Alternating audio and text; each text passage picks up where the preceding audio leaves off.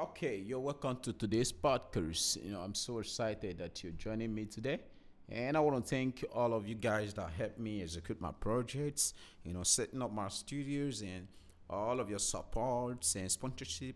Know, I'm so grateful and and I promise myself I will giving you good values, you know, imparting your life with my message. And you know, I know my message and my story can be a healing to most of you in terms of your business and career wise. And I've been into the business world for over decades and I've been making lots of profits. And uh, with the experience I've gotten so far, I'll be able to, you know, help young entrepreneurs to start up your own business with the skills and what we've gotten so far. And this podcast is just an introductory aspect of what I've gotten, you know, my knowledge and experience, the tips I've used, the principles that have worked for me, those ones that did not work for me. You know, in life is governed by principles and it's not about magic. You know, when you see people achieving success or achieving in their business world, they are, they, are secrets to it. And today I'm going to be talking to you on how to start your own business. Yeah, yeah, yeah.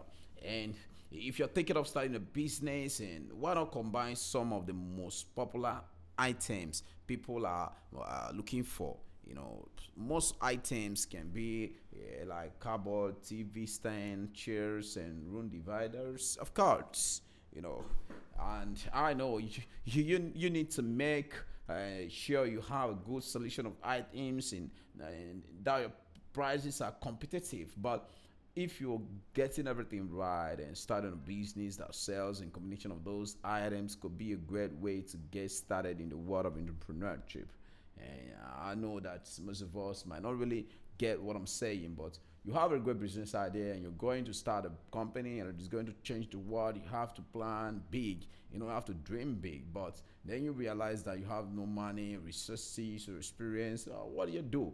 Uh, don't despise. Uh, many of the world's most successful business started with very little. In fact, some of those successful entrepreneurs were completely novice when they started out. So don't uh, think of or don't let your lack of resources or experience get you back you know it's time to start your own business you know. But where do you begin? You know how do you get started? I, will provide a brief overview of what you need to get started in business from developing your business ideas to launching your product and services and so if you're ready to take the place and begin your boss you know you have to keep listening to this episode. You know, one of the best thing you can do to yourself is to bookmark this podcast so that you can get new of our uh, uh, our, our new reviews. You know, uh, I know some of you are is not used to podcasts. You know, you're used to articles and most of them. But I promise you that the time you spend with me will not be a waste.